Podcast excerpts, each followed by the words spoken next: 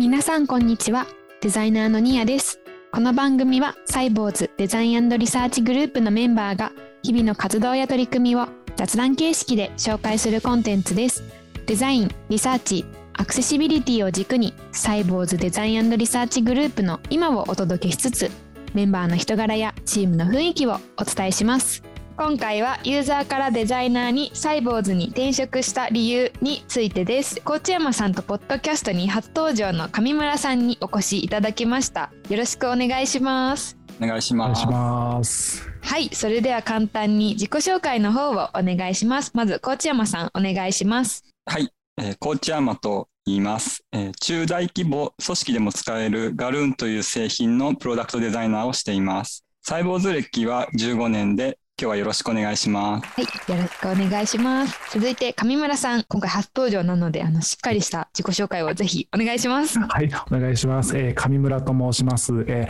ー、2021年の8月にサイボーズに入社したばかりでございまして、で現在は開発本部デザインリサーチというグループに所属しています。はい、えー、東京今在住でして、もうかれこれデザイナー歴は8年、9年ほどのキャリアっていう感じですかね。はい。で前職が、えー、アドネットワークというバナー広告を配信するシステムを運営している事業会社に所属していましてそこでは主に広告デザインでしたりあとは B2B の自社のプロダクトの UI デザインなどを行っていました。はい。これから UI デザイナーとして頑張りますのでどうぞよろしくお願いします。はい。とても丁寧な自己紹介をありがとうございます。ありがとうございます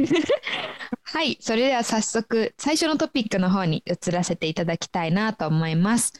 前職でお二人はあのサイボーズの製品を使用していたっていうことなんですけど、なんかどういった製品を使っていたのか、ちょっとお話しいただきたいなと思います。上村さん、どうですか、はいえーと、直近の前職では、えー、サイボーズオフィスを使っていまして、そこでは結構、あの前職5年間ぐらいいたんですけども、まあ、5年間もみっちりとサイボーズオフィスを使っていました。はいまあ、そこで主にスケジュールでしたり、まあ、いろんな機能を使って、結構サイボーズオフィスはかなり活用していましたね。はいそれはあれですか、社内全体でっていうやっぱ感じなんですかね、オフィスを使用していたそうですね、もうスケジュールを決めるなら、もうまずはサイボーズオフィスっていう感じでして、本当も組織的にも使っていましたね。それよりなんか前というか、なんだろう、以前にはサイボーズ製品に触れてたりとかしてたことはあるんですか、はい、そうですね、もう本当にこう、すごい前から使っていたんですけど、もう学生時代からまずサイボーズオフィスを使っていたのが自分の始まりで、生時代から、はい、学生時代から使っていたんですけどでも正直あの当時はあまり活用していなかったんですよね。その、まあ、大事な全体の予定を共有するっていうところはしていたんですけども、まあ、あまり使っていなくてでそこで大学を卒業した後に、まあ、結構小さめな広告代理店に入社したんですけどそこでは今あのもうサービスが終了したサイボーズライブというサービスを使っていまして、まあ、そこでも、はい、スケジューラーとして一応利用はしていましたね。うんうんうん、具体的にそのサイボーズライブ、今回初登場のキーワードかなと思うんですけど、なんかどういった感じの製品か教えていただいてもいいですか、はい、そうですね。あの、まあ、シンプルに言うと、本当サイボーズオフィスのまあ、スケジュールを特化して、まあ、シンプルに使えるソフトなんですけども、あはい、サービスなんですけども、これが、えっと、一応あの無料で使えるサービスっていうのが一番の特徴でして、そういったサービスを使ってましたね。うんうんうん、はい。ありがとうございます。続いて、高知山さん、どのサイボーズ製品を使っていたか教えていただいてもいいですか？はい、もう15年前以上の話なんで、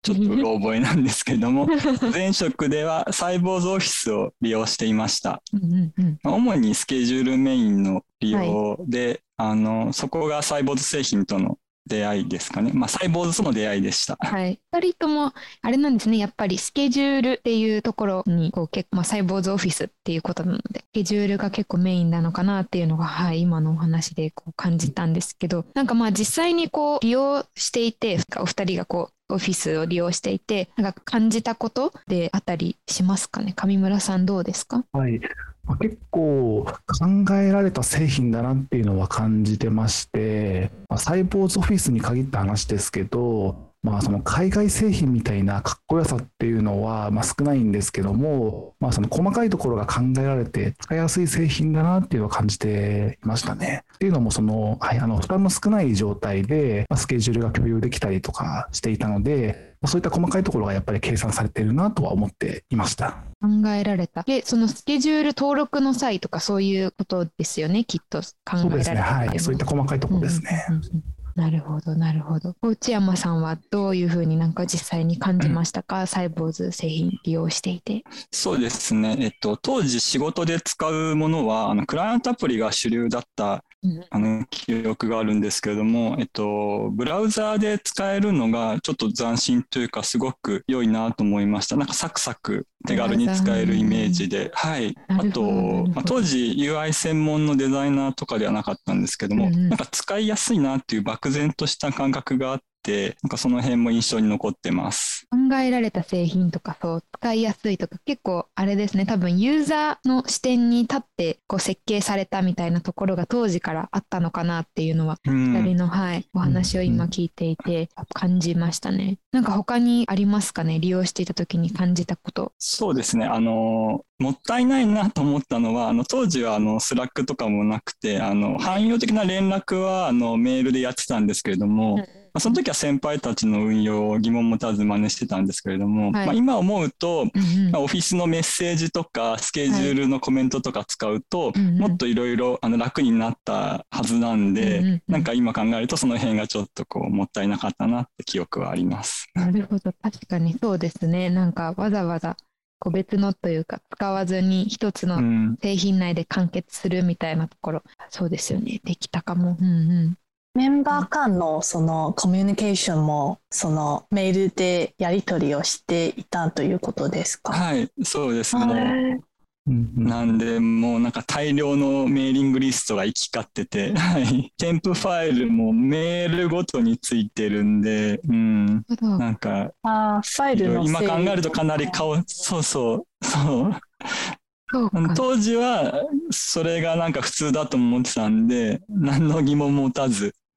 運用してました。普に自分の場合は割とそのスケジュール内でコミュニケーションはまあ最低限取っていたかなっていう感じの使い方はしていましたね。まあ、そのスケジュールを共有するときは、まあ、サイボーズ製品で、そのリアルタイムのコミュニケーションを取るときは、まあ、他社のチャットツールっていう感じの役割、使い方してて、はい。で、まあ、そのスケジュール内で掲示板っていうかコメントがやっぱできるので、サイボーズは。ここでよくコミュニケーション取ったりとか、連絡っていうのは使っていましたね。なんかこう、スケジュール中心でみたいなところが結構あれなんですね。そのスケジュールを中心にコミュニケーション取ったりとか、まあそういう添付ファイルのお話もそうですけど、そこがしやすい、ある。なるほど、なるほど。ああ、ありがとうございます。じゃあ、続いてなんですけど、なんか皆さんもともとユーザーとしてサイボーズ製品、サイボーズオフィスを利用してたと思うんですけど、なんかなぜあのユーザーだったのにデザイナー、そのサイボーズオフィスだったり、まあ、サイボーズの製品のデザイナーになろうと思ったのかっていうところのお話を聞きたいなと思います。上村さんどうですか？はい、えーと、この話はですね、ちょっと話すと長くなるかもしれませんね。あじゃあ、ちょっと待ってください。そしたら、一旦長く言って、河内山さんにお話先の方がいいですか？河内山さん、先に、はい、お願いしてもいいですか？あはい、えっと、まあ、僕も、えっと、簡潔に言うと、えっと、まあ、いろいろあの思うことあってあのウェブサイト中心のデザイナーからその製品の使い勝手とかを探求する UI デザイナーになりたいとちょっと思うことがあってあの UI デザイナーであの15年前募集を探してました。その時に、本当に当時のそういう求人サイトだと数件しか引っかからなくてはい、その中にあのサイボーズがありました。そうなんですね。はい、UI なんか15年前そうなんだ UI デザイナー15年前からなんかキーワードとしてそのいつこう主流になったっていうか存在してたみたいなところが分からなかったんですけど15年前からそのキーワード自体はあってあったんですけどもう本当に数件数件だけ、はい、貴重なところですねそこはすごく。そうですね。まあそこであのサイボーズ製品はあの使っていて、まあ、印象もも良くて、うん、あのグループウェアとかコミュニケーションツールとかに将来性を感じて、うん、あの応募しました。ではい、あと当時代表の青野さんがあのブログをやっていて、はい、まあ、そこにもあのチームワークについて、うん、あの今ほど大々的じゃないんですけれどもいろいろグループウェアとチームワークのことを書かれていてそれにも感銘を受けて応募した経緯があります。なんかその青野さんのブログっていうもお話があったと思うんですけど、はい、当時からあれなんですね。結構こうサイボーズっていう会社自体が社外に向けてそうこう情報発信をしていくみたいなところがやっぱりあったんだなって、はい、なんかそれのおかげというかやっぱそういうところの重要さでこう UI デザイナー応募してみようかなみたいなきっかけにもなったってことですもんね。うん、そうですね、まあ、確かにあの結構公明盛大さを感じる情報発信だった記憶があります。うんうん当時からそこは変わらないといいですね、はい、なんか。15年前からその UI デザイナーというなんか職種があって、うん、で、自分はそのサイサイボスというか日本に来たばかりというかそのサイボスは例えば15年前にすごくなんかフロンティアみたいな感じだったんですか？その例えば最先端のなんかグループウェア、うん、なんかチャレンジ、うん、その現状をチャレンジしているような感じだったんですか？あそうですね。あの、えっと、ウェブアプリで、あの、そういう業務アプリを、あの、作るってところは、パイオニアだのだったと思います。やっぱり、はい。まあ、そこで確かに UI デザイナーってちゃんと職種をつけて募集をかけたっていうのはその辺もやはりあのパイオニアっていうかあの先見の目はあったのかなって今思うとありますね。そうですね、うん、自分もなんかそのこの数年の中に UI デザイナーというなんか職種が来始めたというかその本当に爆発のようになんか UI デザイナーの募集が出てきたという感じなので、うん、あ15年前にもあったんだとちょっと驚きましたな感じですね。ありがとうございます。本当なんか最近すごい主流になってるっていうか爆発的に増えてきたみたいなのは、私もまさにそれは感じていたのでなんかね、うん、15年前からあるのは驚きだなって思いますたくさん増えてるから採用も大変、うん、そうですね。間違いないですね。うんうんありがとうございます。上村さんはどうですか？なぜユーザーからデザイナーになろうと思ったのかっていうちょっと長いお話をぜひぜひ長いお話をお聞きしたいんですけど、はい。はい。えー、そもそも前職でまず転職しようと思ったきっかけがいろいろあって、まあ、ちょうど転職をぼんやり考えていたんですよね。はい、それで、まあ、次もしやるなら、まあ、その製品を作れるデザイナーになりたいなっていうのがぼんやりあって、まあ、転職活動とかその書類作ったり求人見てたり見てたりしたんですけどもそのタイミングで、まあ、偶然と言いますか、まあ、転職活動を始めて12週間目ぐらいの時にあのその前職でサイボーズオフィスを使ってるって話したんですけど、はい、社内でサイボーズオフィスの契約を終了するっていう全社のお知らせが発表されて、え、今まで結構使っていたサービスだけど、まあ、ちょっと悲しかったけど、まあ、また別のグループウェアに切り替わるって話だったので、まあ、別にいいかと思って軽くいたんですけど、い。ざその新しいグループウェアを使ってみると、まあ、これが何ともちょっと使いづらさを感じてしまいまして、っていうのもやっぱりその、まあ、自分の場合その学生から使っていたっていう影響もあると思うんですけど、こうサイボーズ製品になりすぎちゃって、ってこう他社のグループ UI の使いづらさを感じていたっていうことがあったんですね。はい、でなんでその時にこのサイボーズ製品のおかげで、まあ、自分はすごいあの仕事しやすくしてくれてたりこうチームでこうみんなで一緒に仕事するっていう楽しさとかのきっかけ作りっていうのはこうサイボーズ製品のおかげで感じれたのかっていうのはその時ぼんやり心の奥で思っていたんですね。はい、でそんなそんなことを、まあ、心の奥で思っている時にちょうどあのサイボーズの求人を偶然見かけましてもうタイミングよく。はい、はい、本当タイミングよく見たんですよ。はい、でその時にあの初めてあの製品自体はずっと使っていたんですけどその公式サイトを見たのはその時が初めてで,、はい、でまさにそのサイボーズのいろいろなその理念ですとかそういったことにすごい共感というか、はい、もう納得しまして、はい、はい、でまさに、まあ、自分はこれからあのユーザーとあユーザーでしたけど、まあ、あのサイボーズ製品によってこうチームワークというのを感じまして、はい、で今度はこの自分がこのデザイナーになってこの他人のこの第三者のこのチームワークだったり価値観にこういい影響をデザイナーとして自分が与えられたらそれはすごい面白いんじゃないかなとかデザイナーとしてすごいやりがいがあるんじゃないかっていうところを思ってじゃあちょっとサイボーズで挑戦してみようかっていう気になったっていうのは一つきっかけでしたね。なるほどなるほど。はい、そのユーザーだったからこそその考えられる視点というか自分もこれを与えることができたらみたいな考え方ができたのは多分そこ使っていたからこうデザイナーになろうっていう風になれたりだとかそれをこう誰かに伝えようみたいな気持ちになんかなったのかなっていうのは今のお話を聞いて感じましたね。そうですね。はい。すごいな。タイミングって本当にありますね。こう巡り合わせというか。はい、本当に偶然です本当そのサイボーズ製品がその終了したタイミングでパンとすぐ求人も見たんで本当に偶然見てでそのままはいもうスルッと応募っていう感じで流れてはいきました、ね、すごいですね。はい、なんかもう素晴らしいこう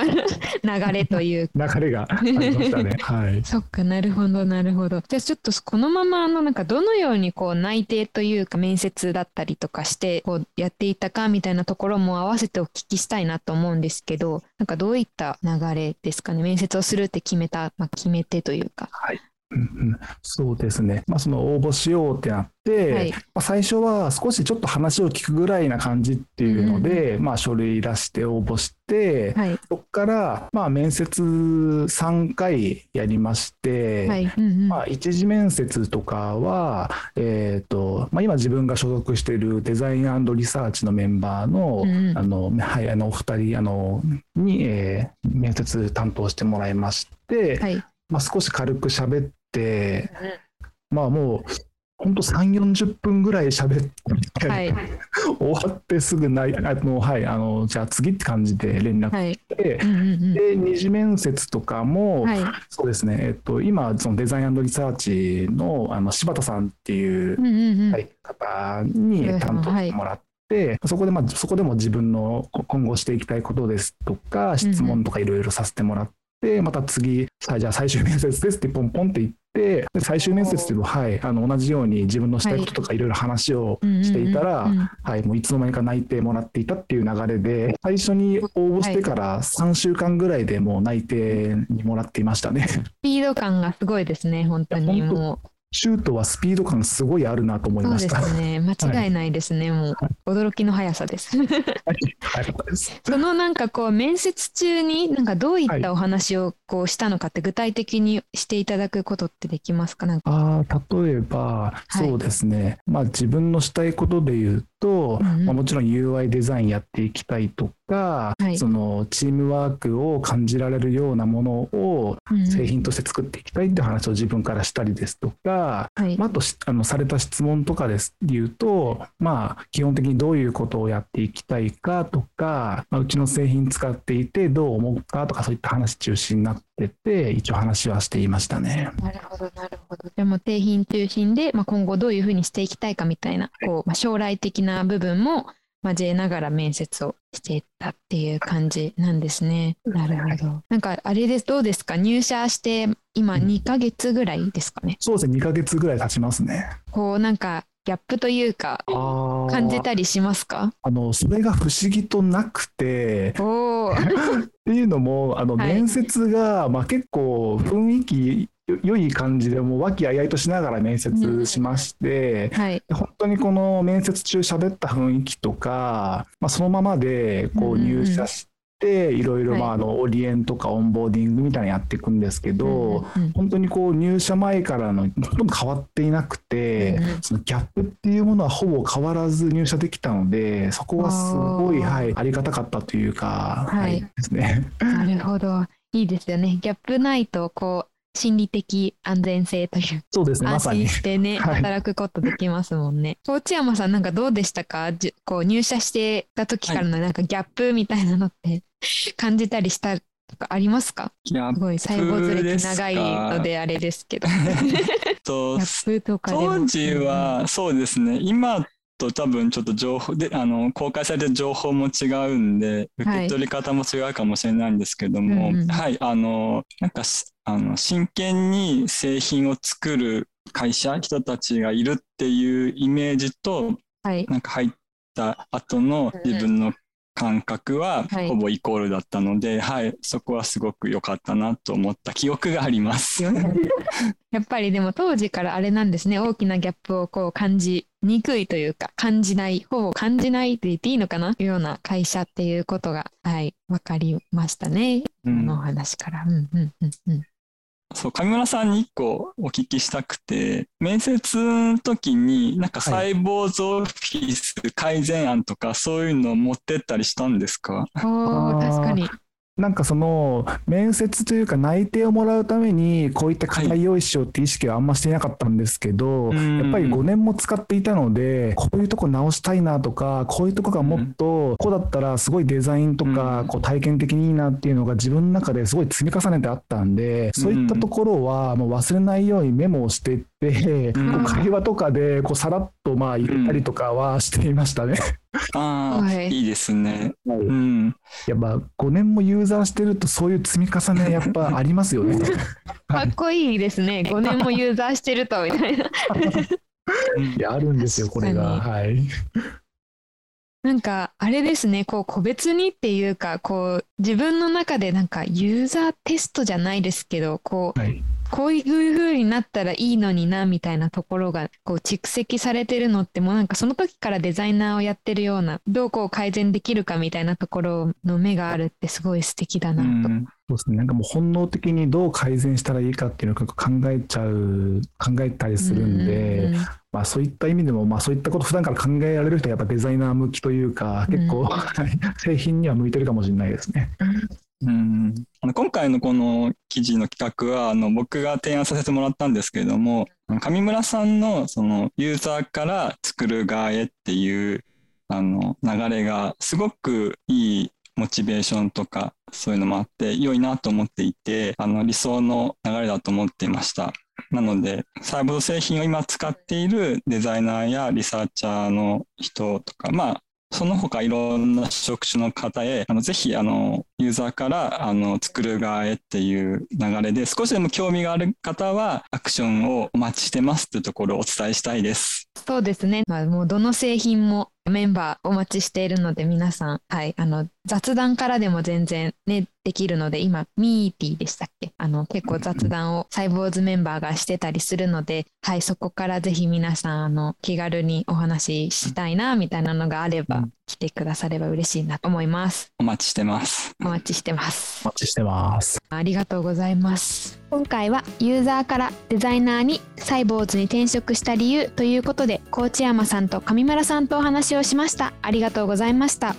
文字起こしのテキストは後日ノートにアップする予定です。ぜひ音声と一緒にお楽しみください。そしてサイボウズデザインポッドキャストでは皆様からのお便りを大募集しております。ノートの文字起こし記事にお便りフォームのリンクがあるのでそちらからお願いします。または Twitter のツイートにハッシュタグサイボウズデザインポッドキャストとつけてツイートしていただければと思います。ハッシュタグのスペルは CYBOZUDESIGNPODCAST です。皆様からの感想、質問、リクエストなどお待ちしております。それではまた次回のポッドキャストでお会いしましょう。バイバーイ。